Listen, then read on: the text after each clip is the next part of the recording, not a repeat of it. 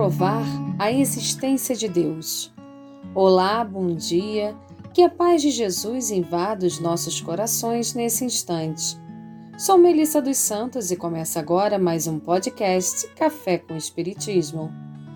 Na semana passada, começamos a ler e refletir nas histórias e mensagens do livro Pai Nosso de Meimei, psicografia de Chico Xavier. Hoje daremos continuidade com a segunda lição. O título é Existência de Deus. E Meimei diz assim: Conta-se que um velho árabe analfabeto orava com tanto fervor e com tanto carinho cada noite que certa vez o rico chefe de grande caravana chamou-o à sua presença e lhe perguntou: Por que oras com tanta fé? Como sabes que Deus existe quando nem ao menos sabes ler? O crente fiel respondeu: Grande Senhor, conheço a existência de nosso Pai Celeste pelos sinais dele. Como assim? indagou o chefe admirado. O servo humilde explicou-se. Quando o Senhor recebe uma carta de uma pessoa ausente, como reconhece quem a escreveu? Pela letra, respondeu o rico. O velho árabe voltou a perguntar: Quando o senhor recebe uma joia, como é que se informa quanto ao autor dela? E o chefe respondeu: Pela marca do ourives. O empregado sorriu e acrescentou: Quando houve passos de animais, ao redor da tenda, como sabe depois se foi um carneiro, um cavalo ou um boi? Pelos rastros, respondeu o chefe surpreendido. Então o velho crente convidou-o para fora da barraca e, mostrando-lhe o céu onde a lua brilhava, cercada por multidões de estrelas, exclamou respeitoso: Senhor, aqueles sinais lá em cima não podem ser dos homens. Nesse momento, o orgulhoso caravaneiro, de olhos lacrimosos, ajoelhou-se na terra e começou a orar também. Essa história de Meimei enche os nossos corações de amor. É bom demais pensarmos, acreditarmos nutrirmos em nós a certeza de que Deus existe. E Ele existe mesmo. Ele nos criou, Ele nos ama, Ele quer o nosso melhor. A importância de Deus em nossas vidas é total.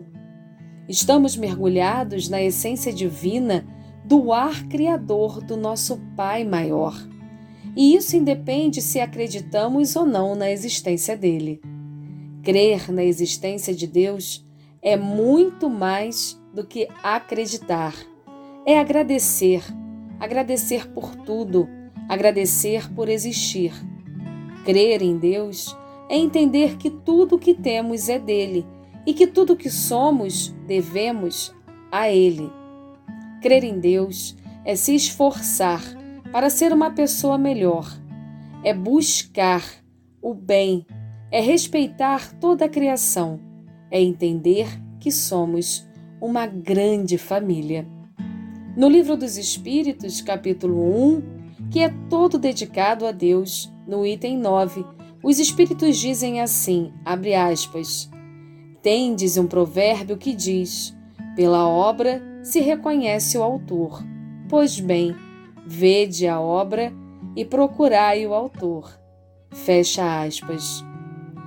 E como duvidar de Deus em meio à beleza sublime da natureza que nos cerca, em meio a esse planeta gigante na qual estamos tendo a oportunidade de viver nessa encarnação. Como duvidar de Deus ao ver o maravilhoso funcionamento dessa máquina que é o nosso corpo humano, e ao entender que esse corpo, essa máquina, é animado por um espírito e que este Espírito vive a vida imortal. Allan Kardec, a partir das colocações dos Espíritos, tece algumas considerações importantes também nesse trecho. Abre aspas. Do poder de uma inteligência se julga pela sua obra. Não podendo nenhum ser humano criar o que a natureza produz, a causa primária é, consequentemente, uma inteligência superior à humanidade. Qualquer que sejam os prodígios que a inteligência humana tem operado, ela própria tem uma causa, e quanto maior for o que opere, tanto maior há de ser a causa primária. Aquela inteligência superior que é a causa primária de todas as coisas, seja qual for o nome que lhe deem. Que possamos reforçar em nós essa crença, essa certeza que já está ali, latente em nossos corações que possamos buscar seguir as leis de amor, justiça e caridade de Deus. Que possamos agradecer a esse Pai de extrema bondade, que nos dá os recursos necessários para o nosso verdadeiro crescimento, o crescimento espiritual. Esse Pai maior que nos abraça e está sempre de braços abertos, que tem um amor tão grande que ainda não entendemos, mas sempre que quisermos, podemos senti-lo.